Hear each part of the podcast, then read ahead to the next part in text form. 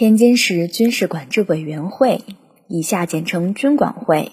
是天津解放之初实施军事管制时期的全市最高权力机关。一九四九年一月十五日下午，军管会在原法国工艺局对外正式宣告成立。不久，军管会迁至张园办公。军管会第一处办公地原为法租界工艺局，是租界时期天津法租界内负责行政事务的综合管理机构，直接受天津法租界董事会领导。日伪时期。为天津特别市政府在此办公。一九四五年，日本无条件投降，大楼被当时的国民政府天津市政府收回。九月三十日，美国海军陆战队在塘沽登陆，并将法国工艺局大楼改为驻金美军司令部。十月八日上午九点，驻天津日军投降仪式在司令部门前广场举行。法国工艺局建于一九三一年，先由法国建筑师穆勒做方案设计，后由一品公司建筑师孟德尔松正式设计。该楼在天津各租界统治机构建筑中，是现存规模宏大、艺术水准高超、保存最完好的典型实例，现为全国重点文物保护单位、特殊保护等级历史风貌建筑。法国工艺局立面采用严谨的纵横三段式构图手法，建筑整体简洁洗练，中央突出，两翼舒展。主楼分主体部分和左右两翼，两侧各有一配楼。底层基座部分采用深凹槽的仿花钢块砌筑，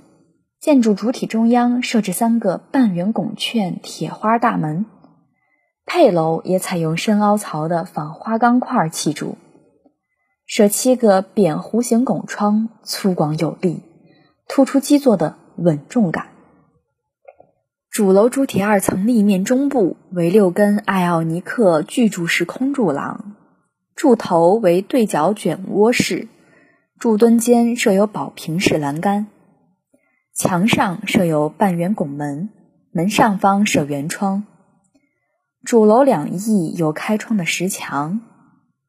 石墙两侧采用艾奥尼壁柱装饰。配楼中部为七个方窗，窗下带方格装饰，较为简洁明快。屋檐部分额方、檐壁、檐口三部分，檐口上有女儿墙，下有檐托及齿室。主楼两翼的檐部设有三角形断山花，且有盾徽、璎珞等浮雕，做工精细优美。建筑内部的装修和灯饰等具有装饰艺术风格特征。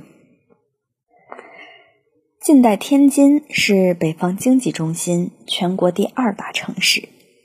因此早在组织平津战役之时。毛泽东、周恩来就已经考虑到战争结束后天津城市的接管问题。为了迎接天津解放和胜利完成接管工作，在党中央的部署下，华北局集中大批干部在河北盛方进行集训学习。接管干部克服驻地盛方艰苦的生活条件，认真学习城市政策、接管方针和相关业务知识。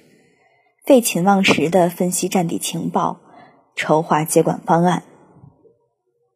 与此同时，中共中央着手组建天津市党政领导机构。一九四八年十二月十三日，任命黄克诚为中共天津市委书记兼军管会主任，黄敬为天津市市长兼军管会副主任，并明确接管天津的方针是肃清暗藏敌人。接管国民党反动政府的一切政权机构，改造旧城市，恢复与发展生产，支援解放战争。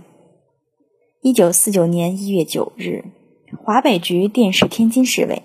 确定黄克诚、黄敬、黄火清、许建国、王世英五人为军管会委员。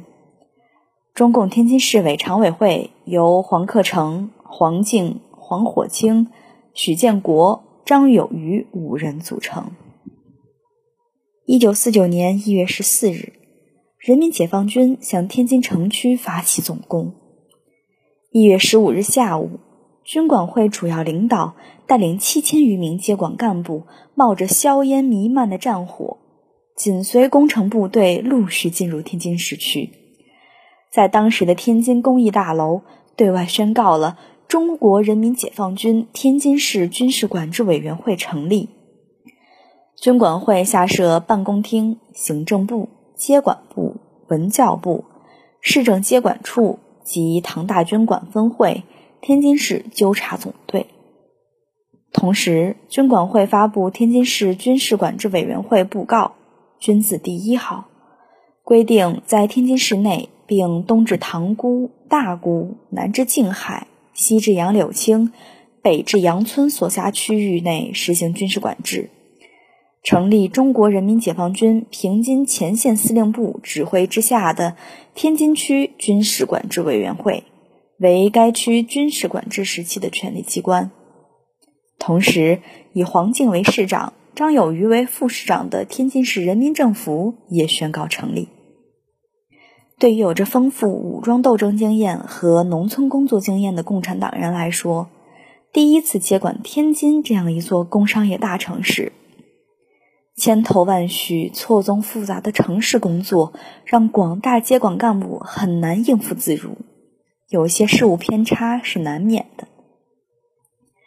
首任市长黄敬曾指示接管干部要慎重考虑，要稳，要准，多调查研究。市军管会遵照个案系统、自上而下、原封不动、先接后管的方针。在地下党的配合下，紧张而有序地接管了国民党天津市政府、警察局、报社、电台、水厂、电厂、银行等重要部门。对于直接关系国计民生的部门，坚持接管与恢复并行不悖的原则，以最快速度恢复生产，安定人民生活。各部队严格执纪，认真检查。基本遵守原封不动缴获归公的规定。在接管过程中，军队和广大基层干部遵纪守法、加班加点、同甘共苦、雷厉风行、不求索取，在广大市民中树立了人民军队和党的干部的良好形象。由于正确执行各项接管政策，天津的接管工作相当顺利。除个别遭敌特破坏或战争毁坏的部门外，大部分单位的接管工作在三到五日内基本完成，至二月底全部完成。一座二百万人口的大城市，迅速平复战乱，城市水电、交通、教育、商业等公共事业恢复运转，工厂企业先后恢复生产，社会秩序重新走向安定。天津是中国共产党接管的第一批城市，也是中国共产党接管的第一座人口超二百万的近代租界型大都市。顺利接管天津，正确处理中外关系，不仅关系着天津经济的恢复和发展，也彰显了中国共产党领导的人民政权在管理大城市上的能力和决心。与此同时，成功接管天津，对解放和接管南方大中城市也有着重大意义。一方面，为稳定新生人民政权、支援全国解放战争创造了条件；另一方面，也积累了相当丰富的城市接管经验。